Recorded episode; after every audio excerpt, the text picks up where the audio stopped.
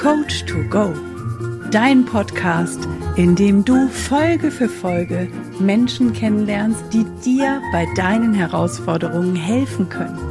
Finde hier deinen Coach to Go. Von und mit Anna Fosters und Bernhard Narayan Scheele.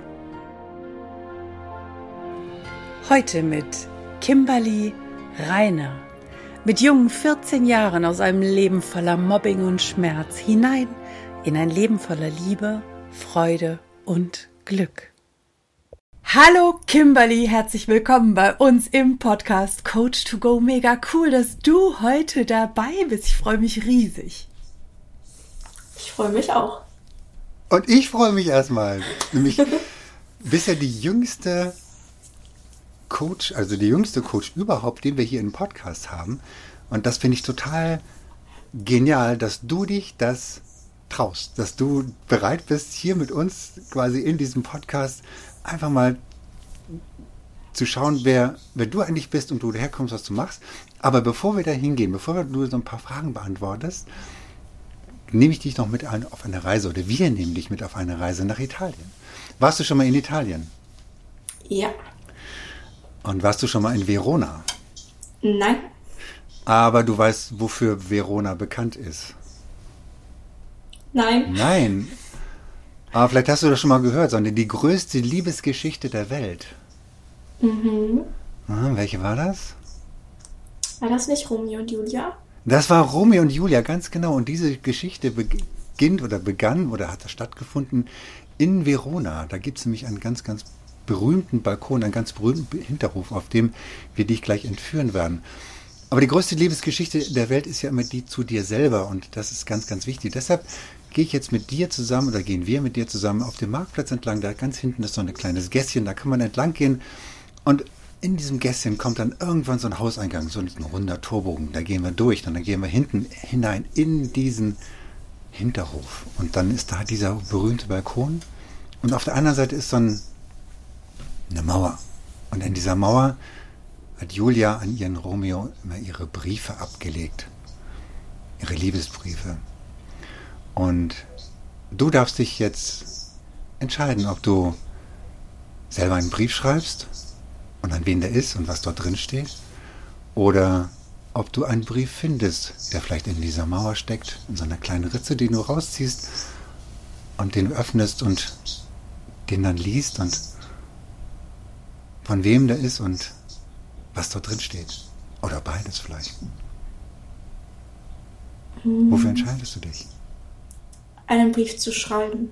Du schreibst einen Brief, wunderbar. Was steht in diesem Brief drin und an wen ist er gerichtet? Er ist an alle Menschen da draußen gerichtet.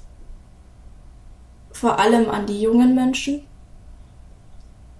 Und darin steht, wie wichtig es ist, dass wir endlich aufwachen und endlich lernen, uns selbst wertzuschätzen und auch alle anderen wertzuschätzen, damit wir alle zusammenhalten können als Menschen. Sehr schön. Was würde das bedeuten? Also ich finde es halt sehr wichtig, dass sich eben auch junge Menschen mit Mindset auseinandersetzen, ähm, wirklich auch lernen, mit ihren Gefühlen und Emotionen umzugehen, damit wir zusammenarbeiten können und wirklich jeder seinen Beitrag hier leisten kann und auch mutig sein kann und dieses Selbstvertrauen zu haben, mal zu sagen, was er denkt, was für Impulse er bekommt, was er, wie er die Dinge wahrnimmt. Denn jede Wahrnehmung von jedem Menschen ist unfassbar wertvoll für alle zusammen. Könntest ja fast noch einen zweiten Brief schreiben an die Eltern, in dem drin steht. Und wenn eure Kinder diese Impulse loswerden, dann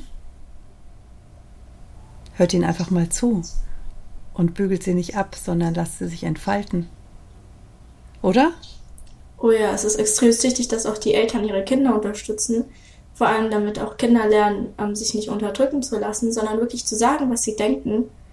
Dann findet auch Mobbing, also einer meiner Bereiche, nicht so stark statt, wenn Kinder lernen, okay, ich darf das sagen, was ich denke und ich darf so sein, wie ich bin. Was für eine Botschaft würdest du in diesen Brief reinschreiben, so in einem Satz an die Eltern?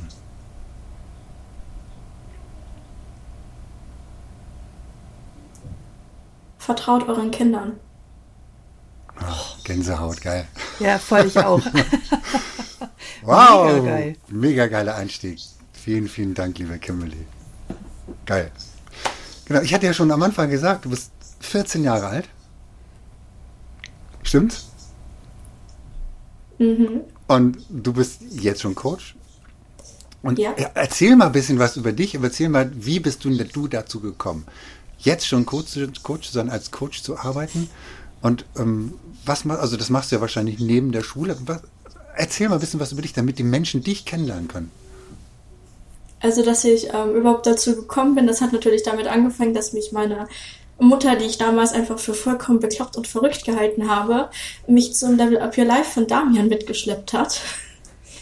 Und dann habe ich diese Leute im schwarzen T-Shirt gesehen. Ähm, am ersten Tag fand ich die noch furchtbar verrückt und wollte einfach nur weg.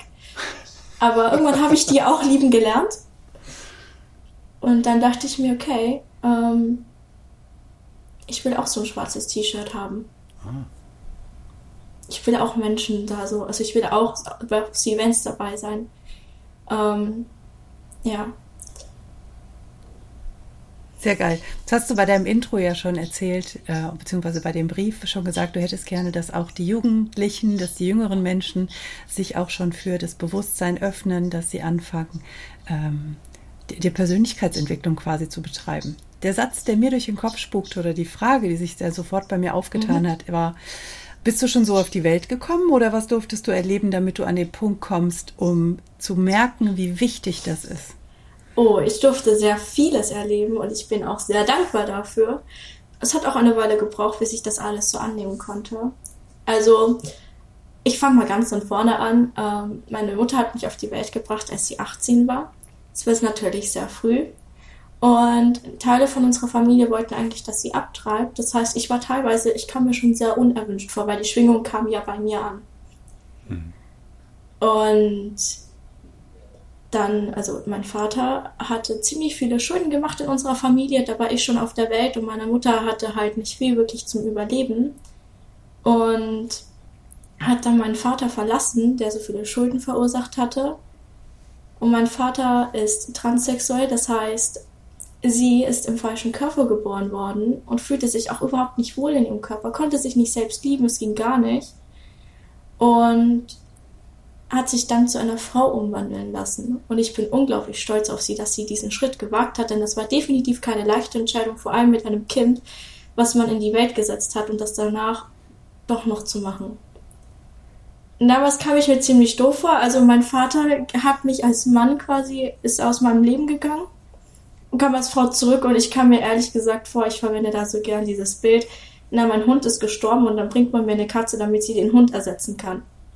Also genauso kam ich mir damals vor. Ich konnte überhaupt nicht damit umgehen. Mhm. Durfte dann nochmal vollkommen neu Vertrauen zu meinem Vater fassen. Und ja, das wie war alt, schon so. Wie alt warst du da, Kimberly? Ich war da vier Jahre alt, also. Vier. Ah. Das, wow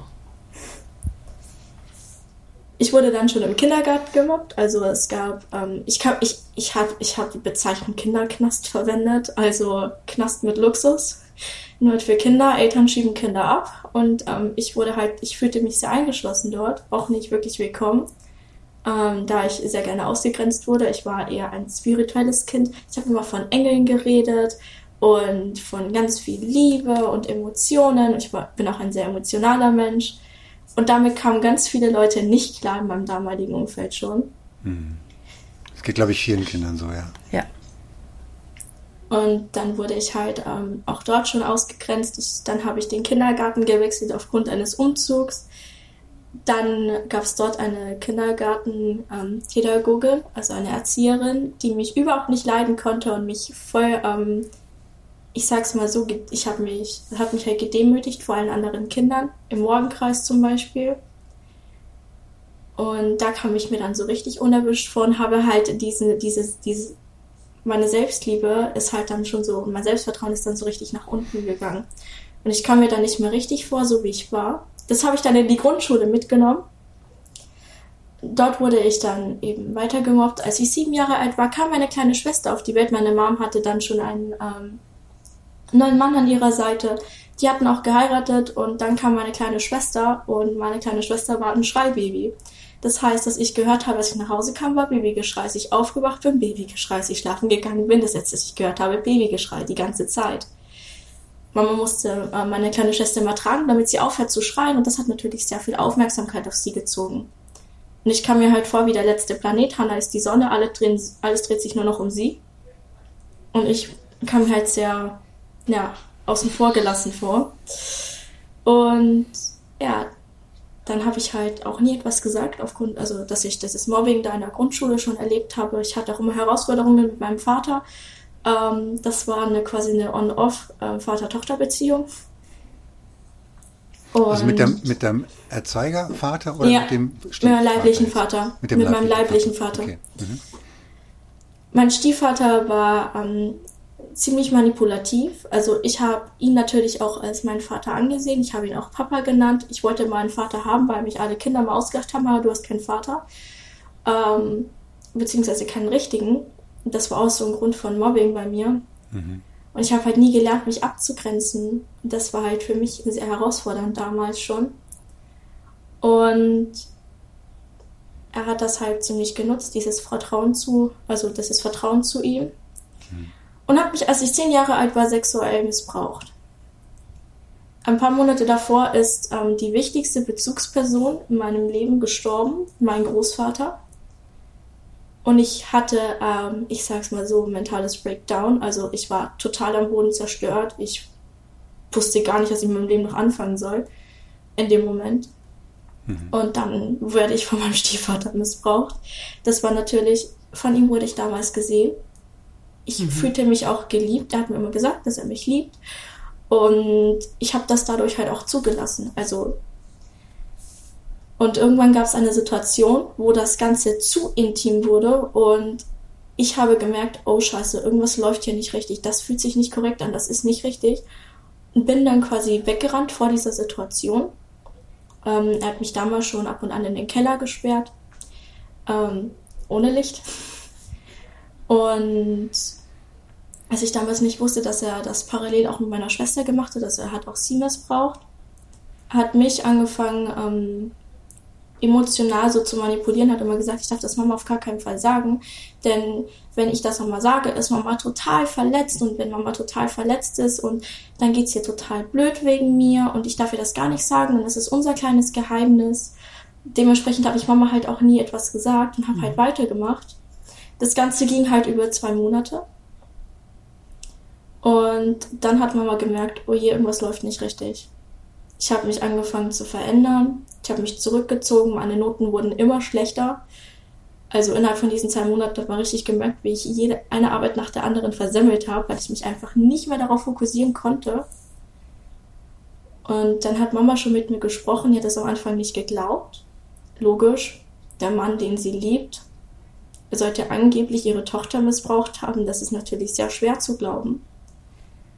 Und hat mich dann zwei Wochen lang jeden Tag darüber ausgefragt, weil sie einfach wissen wollte, dass, also weil sie das nicht fassen konnte. Mhm. Und ich dachte immer, warum glaubt mir denn keiner? Als würde ich so etwas erfinden, das dachte, das dachten so viele. Als Mama das geglaubt hat, hat sie damals jemanden angerufen und das hat mich ziemlich verletzt. Als sie das Jugendamt angerufen hat, hat sie gesagt, wenn du gelogen hast, dann bringst du jetzt einen Menschen ins Gefängnis, dann ist alles deine Schuld. Das hat okay. ziemlich gesessen. Ich hatte ein extrem schlechtes Gewissen, dass ich überhaupt etwas gesagt habe, weil ich wollte niemals, dass irgendjemand wegen mir seiner Freiheit beraubt wird. Mhm. Freiheit war schon, als ich Kind war, mein wichtigster Wert. Ich habe meine Freiheit sehr geliebt. Ich hänge auch jetzt noch dran, dann jemanden seine Freiheit vielleicht zu nehmen. Und dann habe ich halt mich selbst total in Frage gestellt und habe mich immer weiter von mir selber entfernt. Mama hat dann angerufen, er hat einen Teil gestanden, hat aber auch sehr viel auf mich abgeschoben. Und dann ging das Ganze los. Er ist ähm, quasi ausgezogen. Wir haben uns dann schon mal einen anderen Wohnort gesucht, denn das Haus, in dem wir wohnten, konnten wir uns dann äh, natürlich nicht mehr finanzieren. Und ja, dann ist halt natürlich auch einiges schiefgelaufen. Sie haben angefangen, uns auszuspionieren, auf einmal wusste jeder, dass ein Gerichtsverfahren läuft und wir waren die Bösen quasi. Also man hat uns natürlich als das Feindbild hingestellt. Ich wurde dann noch stärker gemobbt an der Schule. Lehrer haben ähm, meine Mitschüler teilweise gegen mich ausgespielt. Also die haben mich dann halt auch gemobbt als Schüler. Ich bin dann in einer Psychiatrie gelandet hatte eine posttraumatische Belastungsstörung, war total depressiv, hatte keine Ahnung, wie ich überhaupt mit mir umgehen soll. Ich habe mich, ich hatte tausende, quasi tausende Facetten. Ich wusste gar nicht mehr, wer ich bin. Ich hatte gefühlt 18 Persönlichkeiten. Mhm. Wenn ich das jetzt. Ich war bei dem einem so, ich war bei dem einem so, ich hatte ganz starke Verlustängste, weil ich habe so viele Menschen auf einmal in meinem Leben verloren. Mhm. Also wollte ich halt jedem gefallen, um die in meinem Leben zu behalten, habe mich total verstellt, habe ein Leben vorgespielt, das ich nie, nicht hatte. Also ich bin nach Hause gekommen, habe geheult, habe mich geritzt. Ähm, aber anderen habe ich erzählt, wie geil mein Leben eigentlich ist und was eine tolle Familie ich habe. Obwohl das auf jeden Fall nicht der Fall war für mich. Hm. Meine Mutter ist selber in eine Depression gefallen. Ich habe die Mutterrolle für meine Schwester übernommen, weil ich mich so verantwortlich für meine Schwester gefühlt habe. Die auch missbraucht wurde, das haben wir dann später erfahren. Ich hatte ein extrem schlechtes Gewissen, habe mir natürlich alle Schuld in die Schuhe geschoben, weil mein kleiner Engel sowas erleben musste und ich noch nichts gesagt hatte. Schon viel früher. Und das war natürlich total krass. Wir sind dann umgezogen, weil uns halt der ganze Ort ähm, gefühlt, also wir sind quasi geflüchtet vor dem ganzen Hass da drin. Wir waren in einem Dorf, also da verbreiten sich äh, Gerüchte schneller als ein Lauffeuer. Ja, da weiß jeder alles über jeden. Ja, genau, aber man weiß nie, was genau stimmt. Ja. Und dann sind wir umgezogen in eine Stadt, da gab es Anonymität und ich konnte mich natürlich, ähm, ich habe dann, ich wollte dann immer sagen, ja, nee, ich bin jetzt wieder total ich. Ich verstehe mich jetzt nicht mehr. Es hat nicht funktioniert. Denn ich hatte natürlich immer noch dieses, diese Verlustängste, dass ich, wenn ich jemanden in meinem Leben habe, den sofort verliere, natürlich alles getan, um denen zu gefallen. Ich habe mich auch dort verstellt, habe auch dort mir wieder Mobbing ins Leben gezogen, natürlich, weil ich dieses, dieses Muster quasi unterbewusst noch am Laufen hatte. Wenn man sein Opferdasein nicht ähm, wirklich komplett abschließt, dann geht das weiter, egal wo du hingehst. Das holt dich auch immer wieder ein, ja. Das yes. Immer wieder ein, ja. Und dann. Ja, wie, ja. wie, wie ging es weiter? Also du bist da so in, der, in dem Flow drin. Das ist eine ganz erstaunliche und Geschichte und danke, dass du, dass du an dieser Stelle schon so offen bist, dass du das so bewusst auch kommunizieren kannst, in dem, ich sag mal, in deinem jungen Alter. Also das ist schon, mhm. das ist, ähm, also ich, du hast einen größten Respekt. Wie ist es dann weitergegangen? Was, was, was ist dann passiert? Glaube, dass, dass sehr, sehr viele Menschen jetzt da draußen gerne wissen wollen, wie es, dann weitergegangen ist, wie du jetzt, wie du es geschafft mhm. hast. Mhm. Wie du es also, geschafft hast, quasi so zu sein, wie du jetzt bist, so offen, klar und mit so viel Erkenntnis und Bewusstsein. Und so voller Liebe. Und voller Liebe zu sich selber auch, ja. Ja. Also meine Mutter hat ähm, hatte davor schon, bevor wir umgezogen sind, aus Zufall nämlich, also Zufälle gibt es nicht, kommt nur das zu, was fällig ist, ähm, hatte da schon einen Mann via Tinder kennengelernt. Sie wollte das einfach mal ausprobieren. Sie wollte die App löschen, genau. Da hat er sie dann angeschrieben. Ähm, das ist der Mann, der jetzt an unserer Seite ist, für den wir alle sehr dankbar sind. Ähm, auf jeden Fall hat er sie damals angeschrieben und dann haben sie Kontakt aufgebaut und dann haben sie festgestellt, er kommt aus dem Ort, wo wir hinziehen wollten, nämlich aus Graz. Ähm, wir, wollten, wir wollten natürlich das, ähm, wir wollten das Bundesland überhaupt wechseln. Wir wollten eigentlich komplett damit abschließen. Wir sind dann auch eben in diese Stadt gezogen. Und ich habe ihn kennengelernt und es war für mich zu früh, einen neuen Mann an der Seite meiner Mutter zu akzeptieren.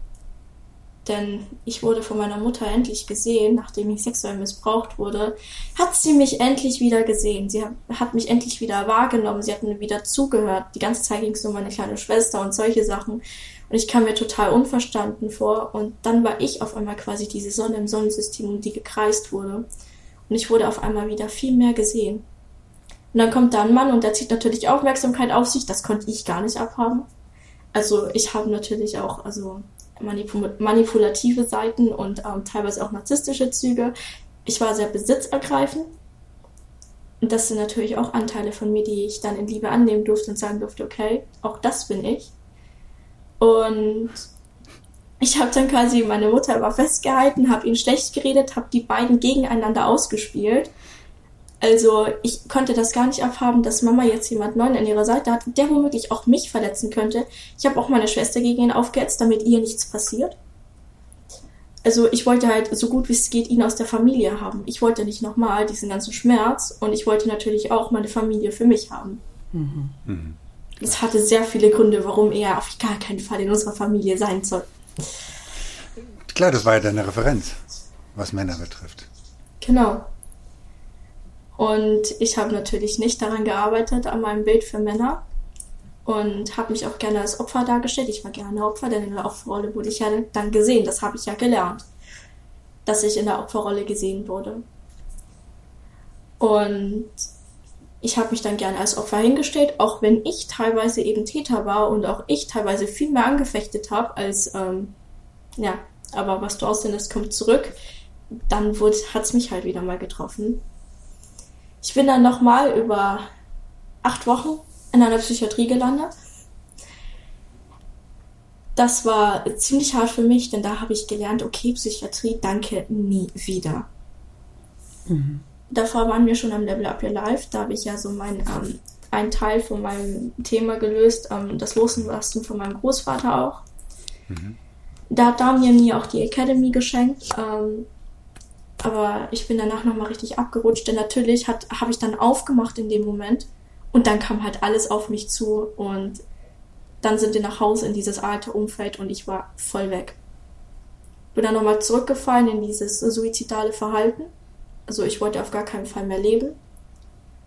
Ähm, habe mich wieder angefangen selbst zu verletzen und bin dann eben in der Psychiatrie gelandet. Und da haben sie mich an ein Bett gefesselt, in einen Raum gesperrt, also mich total meiner Freiheit oft beraubt, wenn ich mal nach Rom gegangen bin. Ähm, das war sehr hart für mich. Ich habe auch gestreikt. Ich habe dann ein ähm, Essverhalten an den Tag gelegt, was auf jeden Fall nicht gesund war. Ich habe gesagt, gut, wenn ihr mich nicht rauslasst, dann esse ich halt nichts mehr. Ich habe halt versucht, so wieder meine Freiheit zu kommen, aber hat nicht funktioniert. Wer hätte es gedacht?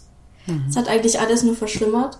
Danach hat ähm, Andreas Henning, ähm, quasi der Hausschamane von Damian, ähm, hat dann gesagt, also hat mit mir Kontakt aufgebaut währenddessen, hat mit mir da ein bisschen gearbeitet, wofür ich ihm so unglaublich dankbar bin, denn ich glaube, ich hätte da drin, wäre ich ausgetickt, wenn ich ihn nicht gehabt hätte. Und dann war ich halt wieder am Level Up Your Life in Braunschweig. Und dort gab es dann Amy, die dieses Thema mit der sexuellen Missbrauch auf der Bühne gelöst hat und das hat eine Lawine in mir losgetreten. Das war der Wahnsinn. Ich habe geheult und ich habe kapiert, ich, nur ich kann es verändern. Ich kann nicht darauf warten, dass irgendjemand kommt und mich rettet. Ich muss, mir selb ich muss mich selber retten. Und das war so meine Erkenntnis an diesem Tag. Ich kann nicht darauf warten, dass irgendein Psychologe mich heilt. Ich kann mich nur selber heilen. Und ich habe dann, auch angefangen, ehrlich mit mir zu sein. Ich habe ziemlich viel Mist gebaut. Ich habe viele Menschen wahrscheinlich verletzt. Die haben sich natürlich auch von mir verletzen lassen. Auch das gehört zu mir. Das habe ich dann auch kapiert. Okay, auch das gehört zu mir. Das darf auch ich dann annehmen. Das war mein erster Schritt zur Selbstliebe. Dann bin ich nochmal zurück in die Psychiatrie. Also wir konnten uns da irgendwie über das Wochenende rausbekommen. Das haben meine Mom und ich ähm, mit vielen Diskussionen, viel Gefechte dann geschafft, dass ich da über dieses Wochenende nach Deutschland konnte. Und wurde dann tatsächlich auch eine Woche frühzeitiger entlassen. Weil du was für dich verändert hast?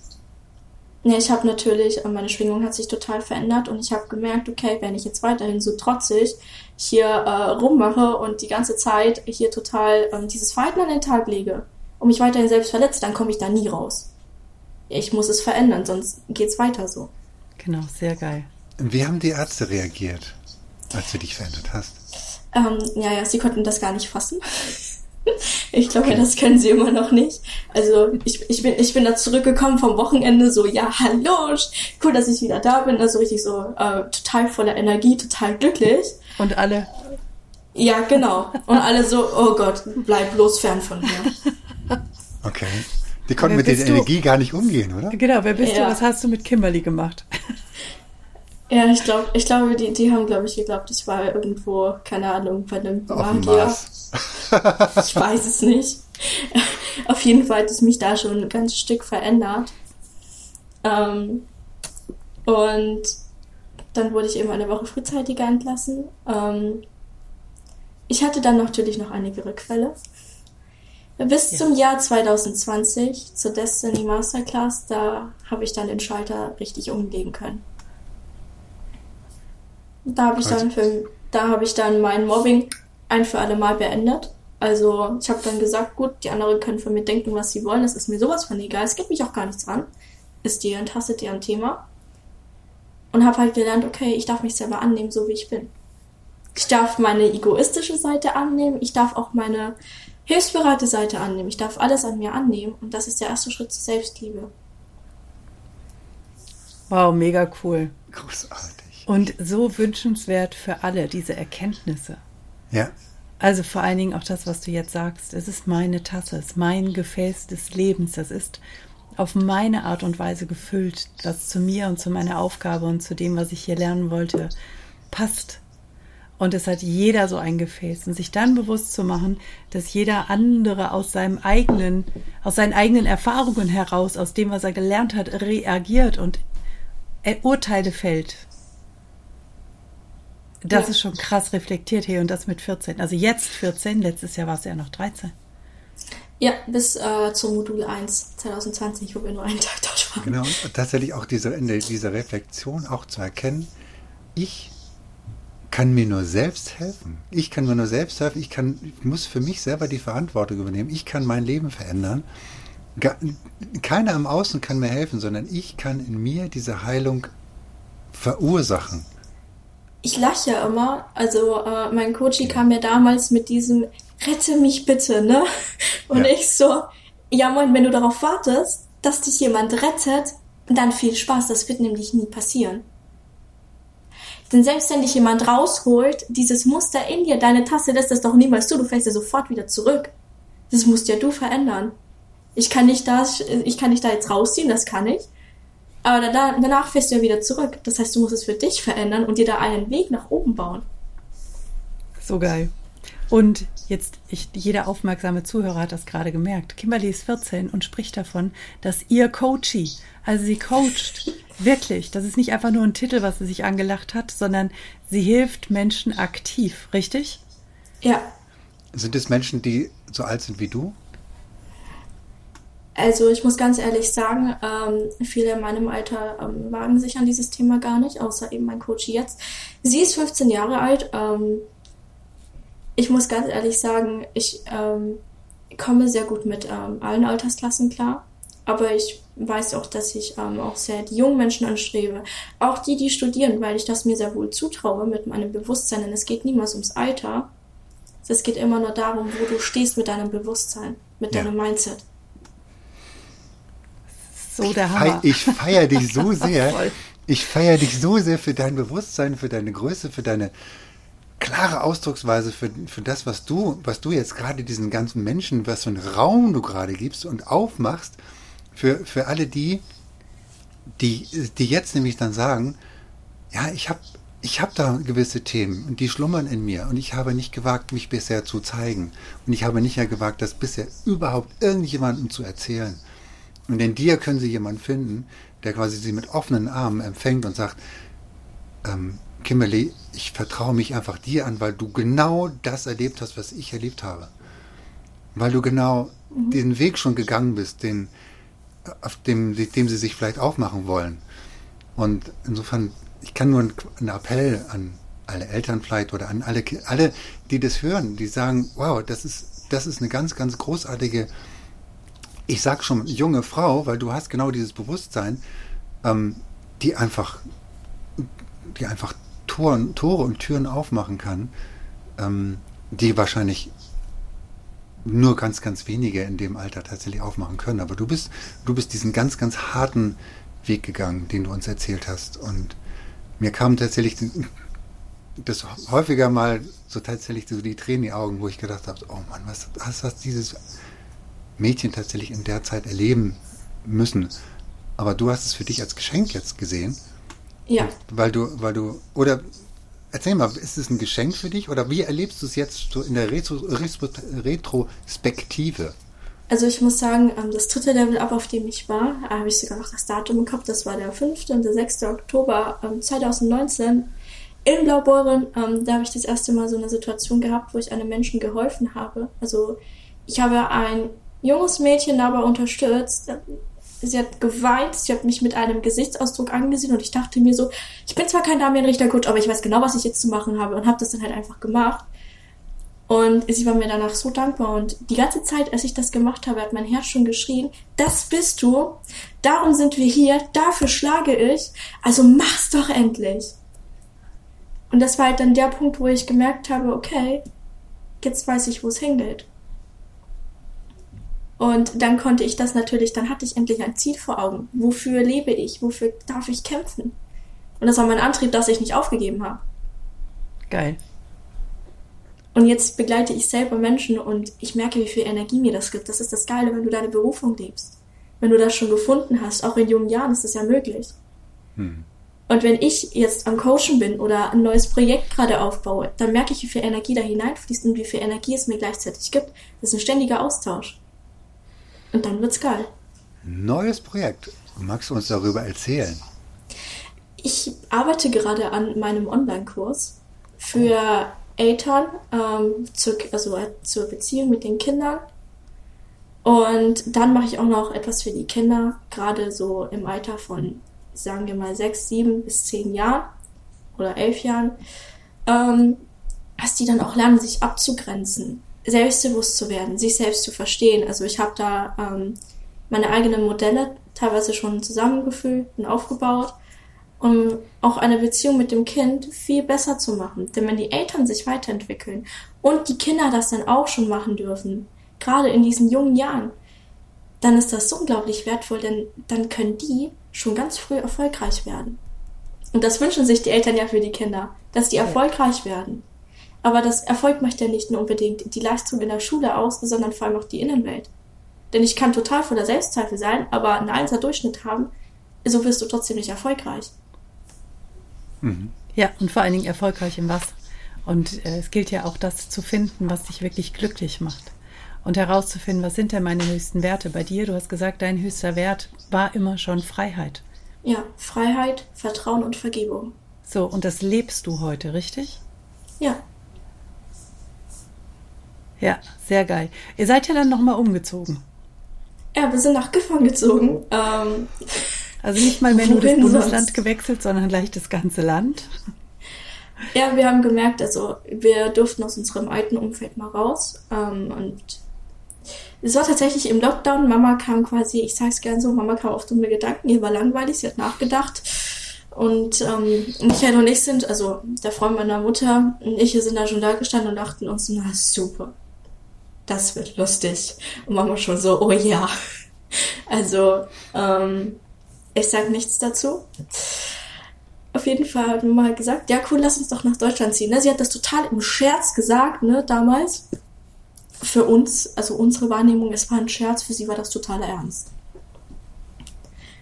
Und dann standen auf einmal, also ein paar Monate später, waren Pläne am Tisch. Wie machen wir das? Wir wussten schon, die Kinder, also meine Schwester und ich, wir sind dann bei unserer Großmutter, während die dann die ganzen Sachen hierher fahren. Und dieser wir haben uns eine Wohnung gesucht. Wir sind dann Juni oder Mai, ich weiß nicht mehr genau. Auf jeden Fall, so im Sommer sind wir dann schon noch vor den Sommerferien hierher gefahren für eine einzige Wohnung. Ein Wochenende für eine einzige Wohnung, um die anzuschauen. Nee, wir haben uns nicht zehn angeschaut, um uns dann zu entscheiden. Nee, wir haben uns eine angeschaut und der Vermieter musste ja auch zusagen, ne? Und ich dachte mir schon, na, das kann ja heiter werden, ne? Also, wir haben hier im Pool, wir haben das gesehen, wir dachten uns, ja geil, das wollen wir. Und wir sind mit, diesen, mit der Aussicht auf diese eine Wohnung hier jetzt fast 1000 Kilometer gefahren. Und als wir dann zurückgefahren sind, ne, haben wir schon so gezappelt, weil da waren noch ein paar Interessenten da, die ähm, natürlich auch diese Wohnung haben wollten. Und ich war schon so ganz hibbelig hinten, saß ich da und dachte mir so, Gott, bitte, bitte, bitte, bitte, bitte, bitte. Also ich habe wirklich das Universum schon, ich habe gebetet, ich habe Stoßgebete ausgesendet, dass wir diese Wohnung bekommen. Und damit wenigstens nicht umsonst hierher gefahren sind. Und die Wohnung ist ja auch mega geil. Also ich fühle mich so zu Hause hier. Spoiler-Alarm. Dann eben, dann ist es so gewesen, dass wir, wir sind 400 Kilometer gefahren und dann haben uns die angerufen und haben gesagt, ja cool, wir haben die Wohnung. Sehr geil. Sehr Also das war wirklich, das Universum hat uns maximal supportet, also hat uns natürlich auch geprüft, meint ihr es denn wirklich ernst? Also als wir die letzte Fahrt hierher gemacht haben, hatten meine Mutter und ich einen Reifenplatzer auf der Autobahn in, auf der linken Spur und wir hatten wirklich Schutzengel, dass wir da noch rübergekommen sind auf dem Pannenstreifen. Und Gott sei Dank waren wir in Deutschland genauso ähm, circa zwischen Gifhorn und Helmstedt und haben damals Kamil angerufen, damit er uns helfen kann. Und das ist das Geile, wenn du da mit Richteruniversum bist und Kontakte hast.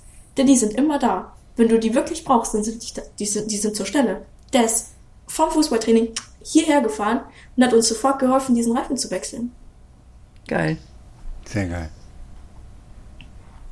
Ja, Wahnsinn. Ja, vielen Dank für, den, für diesen geilen Support äh, an, an Kamil, dass er, dass er da sofort zur Stelle war und, und, äh, und das tatsächlich einfach mal gemacht hat. Und das ist genau das, was, was Menschen unterscheidet. Die einfach machen.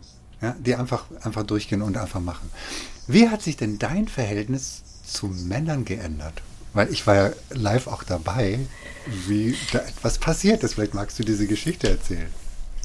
Ja, ähm, ich hatte, ich hatte das Thema des sexuellen Missbrauchs. Also ich habe ähm, Gazi dem Vater meiner Schwester total vergeben. Also ich war total im Reinen damit.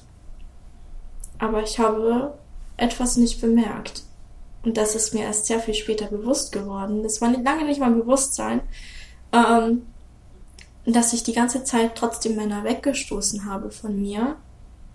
Also ich war schon so, ja, okay, ich hatte, ich hatte männliche Freunde und so und ich fand das auch ganz okay, aber wenn die so wirklich in diese Familie, in dieses Familienverhältnis reinkamen, habe ich die mal gerne weggestoßen. So, dann kommt der Freund meiner Mutter natürlich, und den habe ich ja schon die ganze Zeit weggestoßen, dieses Unterbewusst, also unterbewusst dieses Muster weitergelaufen, dass ich, er die ganze Zeit mit offenen Armen, ja, hallo, ne? Total offen für mich. Und ich so, geh weg von mir. Und das gab natürlich ganz viel Reibung. Also, wir, also ich durfte viel davon lernen, ich glaube er auch. Ähm, und dieses Thema konnte ich dann innerhalb eines VK-Prozesses lösen. Oh, ich liebe den VK. Ähm, da habe ich nämlich, also mein Ziel war, eine glückliche Beziehung, also eine wertschätzende Beziehung zu dem Freund meiner Mutter zu haben, natürlich.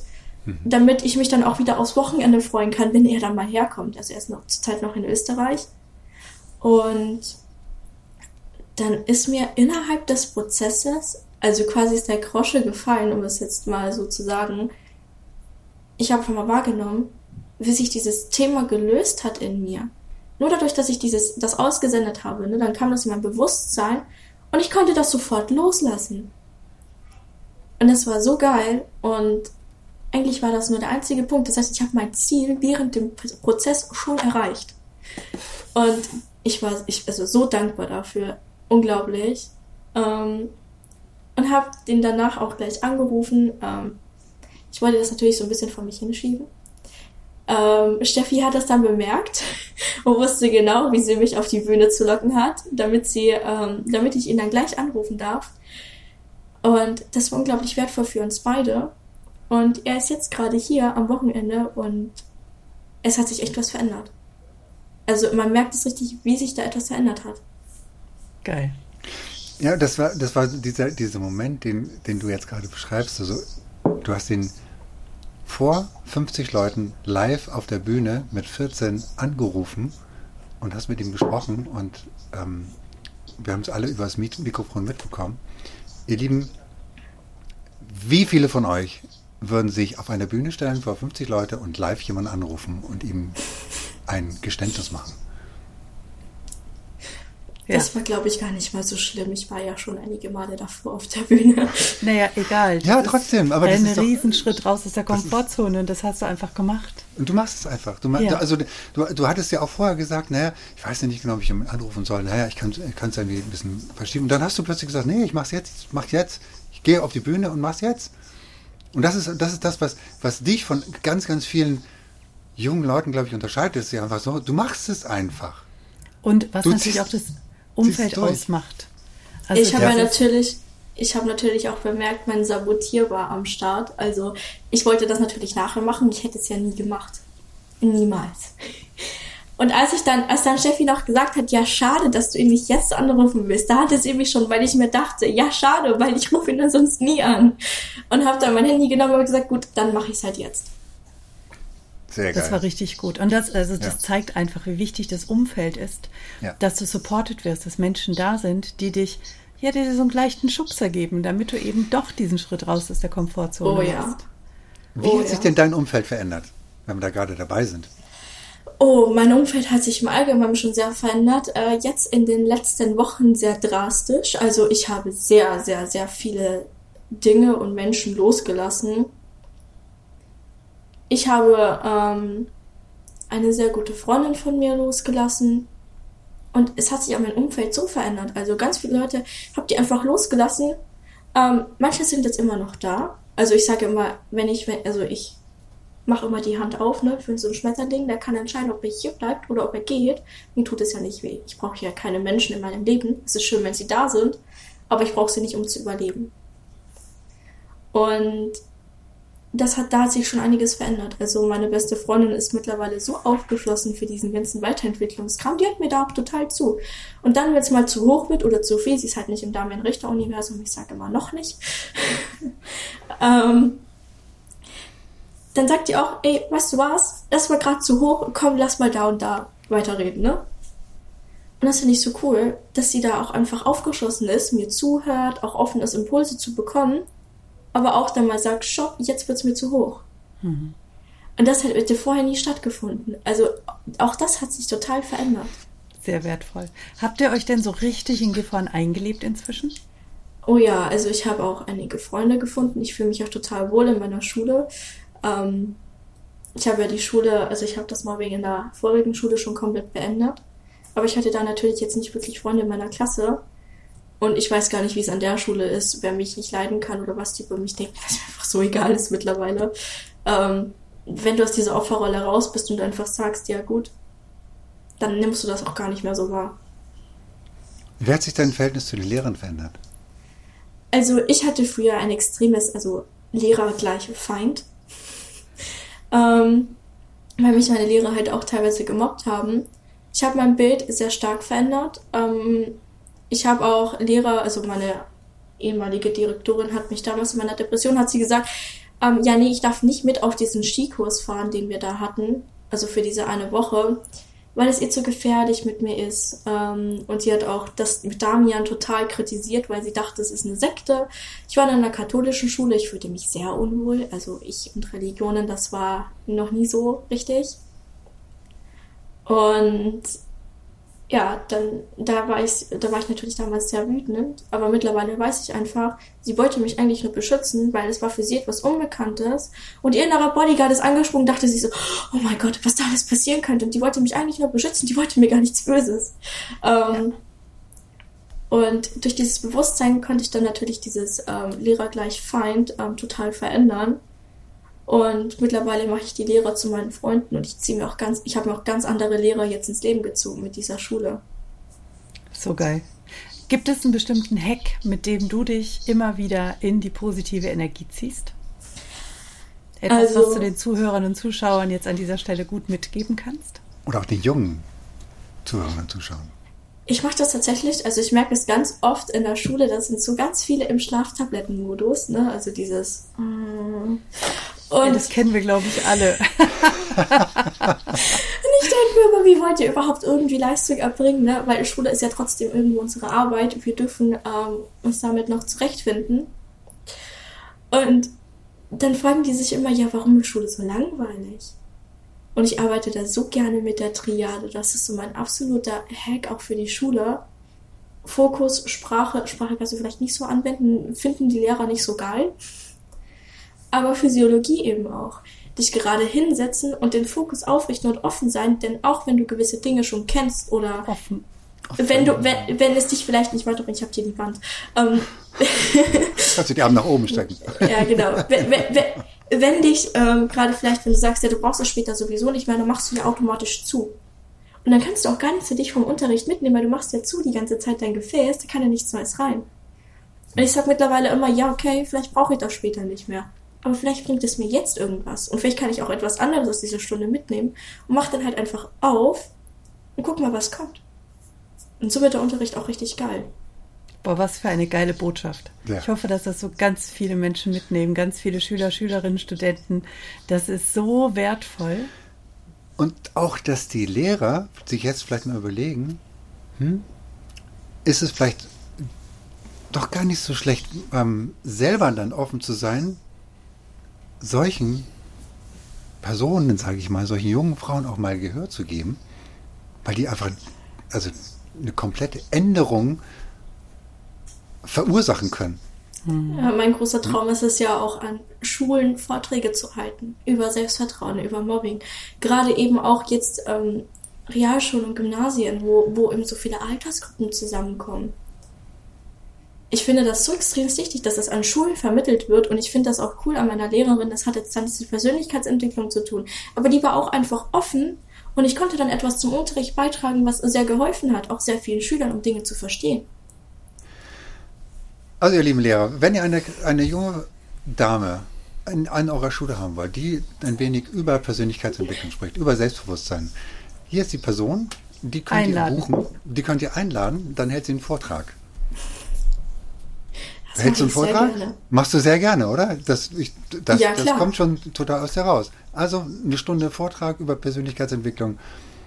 Ähm, die Kimberly, die macht das einfach. Sprecht sie an, gibt entsprechend Links, sowohl hier unten in den Shownotes ähm, als auch bei YouTube. Die könnt ihr euch noch mal anschauen. Ihr wisst jetzt, was sie, was sie drauf hat, wie bewusst sie tatsächlich ist und welche Motivation sie tatsächlich in der Schule ähm, auch hervorbringen kann, wie sie einfach, einfach, ja, nicht nur euch Lehrer, sondern auch alle Schüler einfach abholen kann. Also mega genial, mega Vision. Lass es nicht nur ein Traum sein, mach's einfach. Ist ja mittlerweile schon ein Ziel. Sehr gut. Richtig geil. Boah.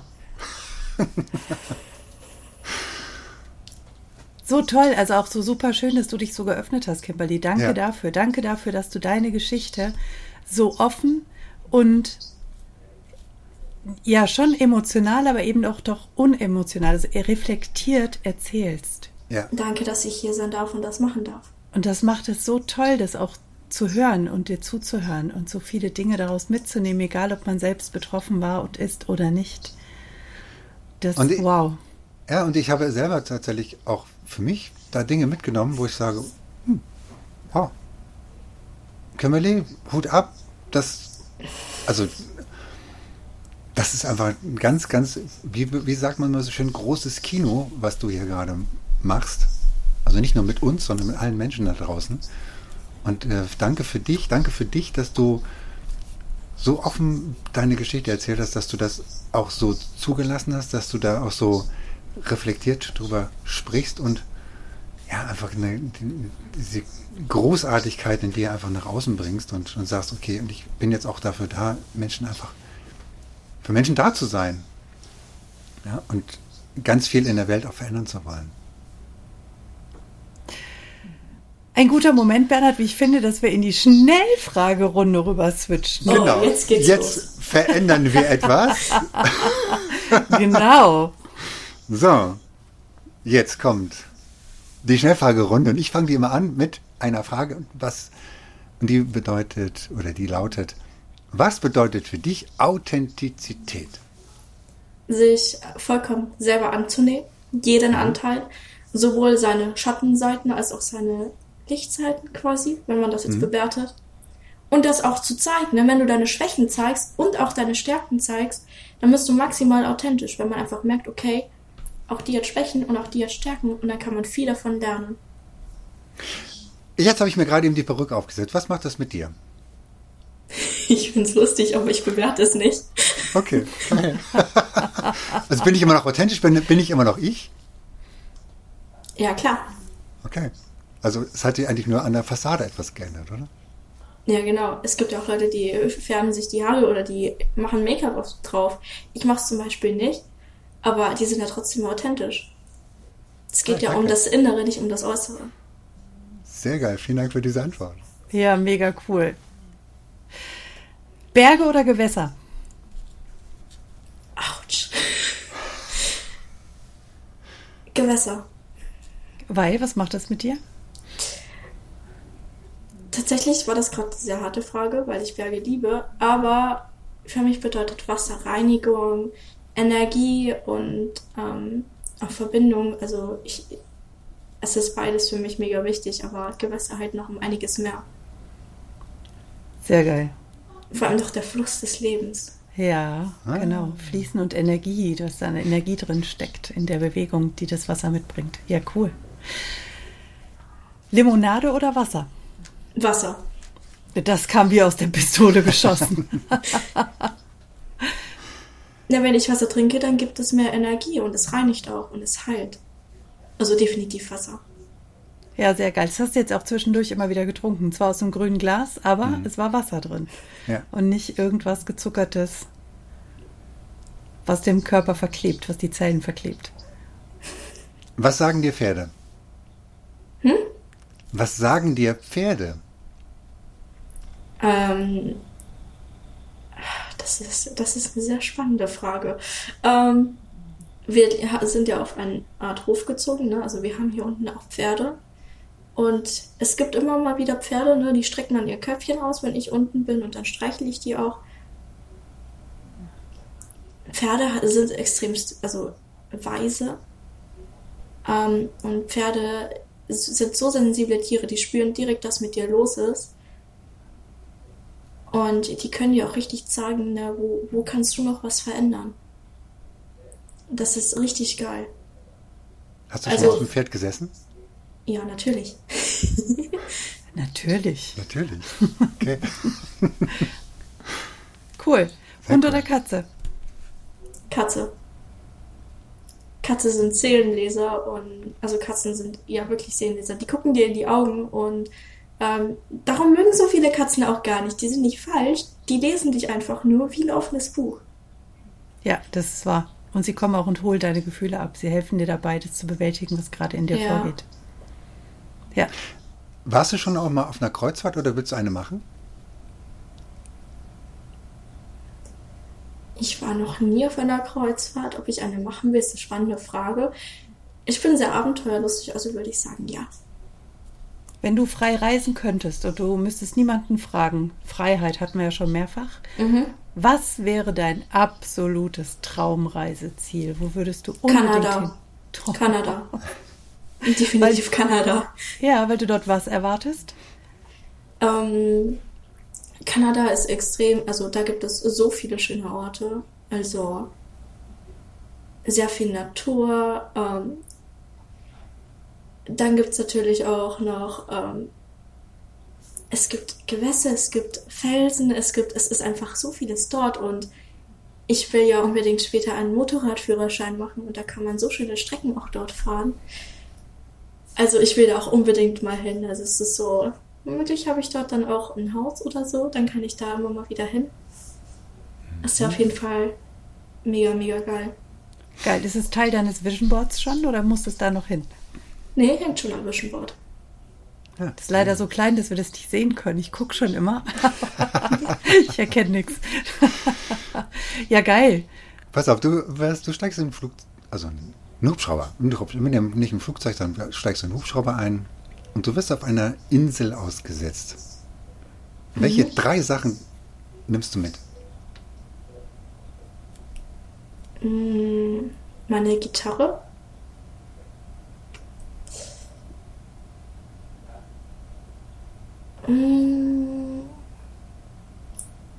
Mein Lieblingsbuch. Mhm. Welches was ist? Also ich habe viele Lieblingsbücher eigentlich, aber es gibt ein ganz spezielles. Äh, das ist das Buch Die Bucht am Ende der Zeit. Ähm, das hat mir damals auch extremst geholfen, ähm, mit mir klarzukommen. Und wenn ihr lernen wollt, wie ihr, ähm, vor allem auch für Kinder, wie er mit Traumata umgeht, mit Ängsten umgeht, mit Gedanken umgeht, dann solltet ihr das auf jeden Fall lesen. Lars Reiters, also das ist der Autor, ist ähm, auch ein Psychologe. Also der hat das, ähm, aber was der, das der geschrieben hat, ist der absolute Hammer. Geil. Sehr gut. Wir werden das Buch unten drunter verlinken. In ja, wir verlinken das.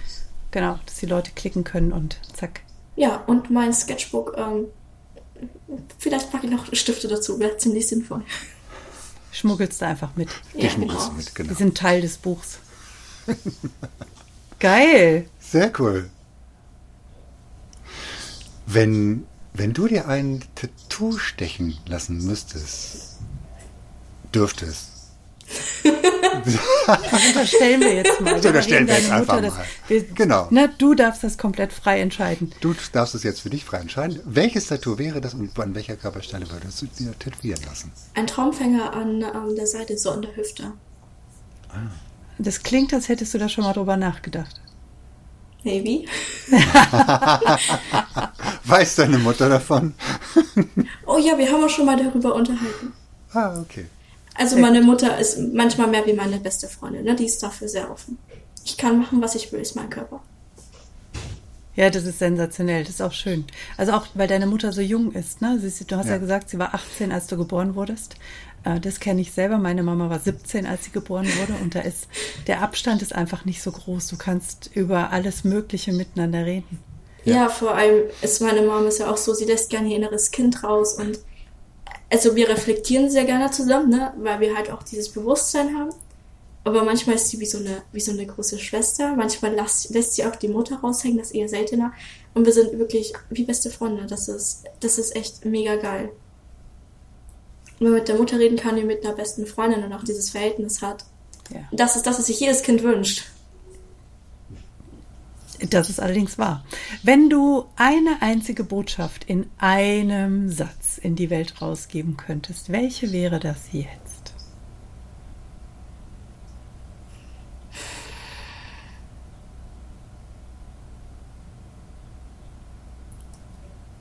Oh.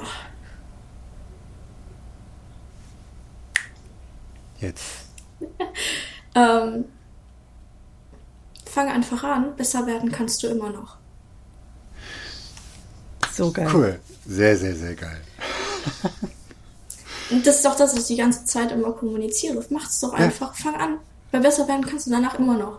Genau. Du, du machst es ja die ganze Zeit. Vielen, vielen Dank, dass du das genauso machst und dass du so offen warst und so bereit warst, hier mit dabei zu sein. Mega wertvoll. Nicht nur für uns, sondern für alle anderen, für die ganze Welt. Danke, danke, danke, dass du dabei warst. Ja, danke für dich, danke für dein Sein, danke für deine Botschaften und dass du die Welt auf deine Art und Weise ein ganz großes Stück besser machst. Danke, dass ich hier sein darf. Es hat mega Spaß gemacht. Wie schön, dass du immer noch zuhörst. Und wenn dir diese Folge gefallen hat, dann lass uns doch gerne eine 5-Sterne-Bewertung bei iTunes da. Falls du diesen Podcast auf YouTube angeschaut hast, dann drücke gerne einen Daumen nach oben, wenn es dir gefällt und vergiss nicht, unseren Kanal zu abonnieren, damit du regelmäßig Updates bekommst, sobald es neue Folgen gibt. Du darfst auch gerne diesen Podcast teilen, das ist sogar sehr erwünscht. Wir möchten gerne, dass die Botschaften dieser Coaches so weit wie möglich nach draußen in die Welt getragen werden. Wenn du Wünsche und Verbesserungsvorschläge an uns hast, dann schick sie gerne direkt an uns oder hinterlass sie in den Kommentaren bleibt uns noch zu sagen, danke. Danke für dich. Danke fürs Zuschauen oder Zuhören. Danke, dass du dabei bist.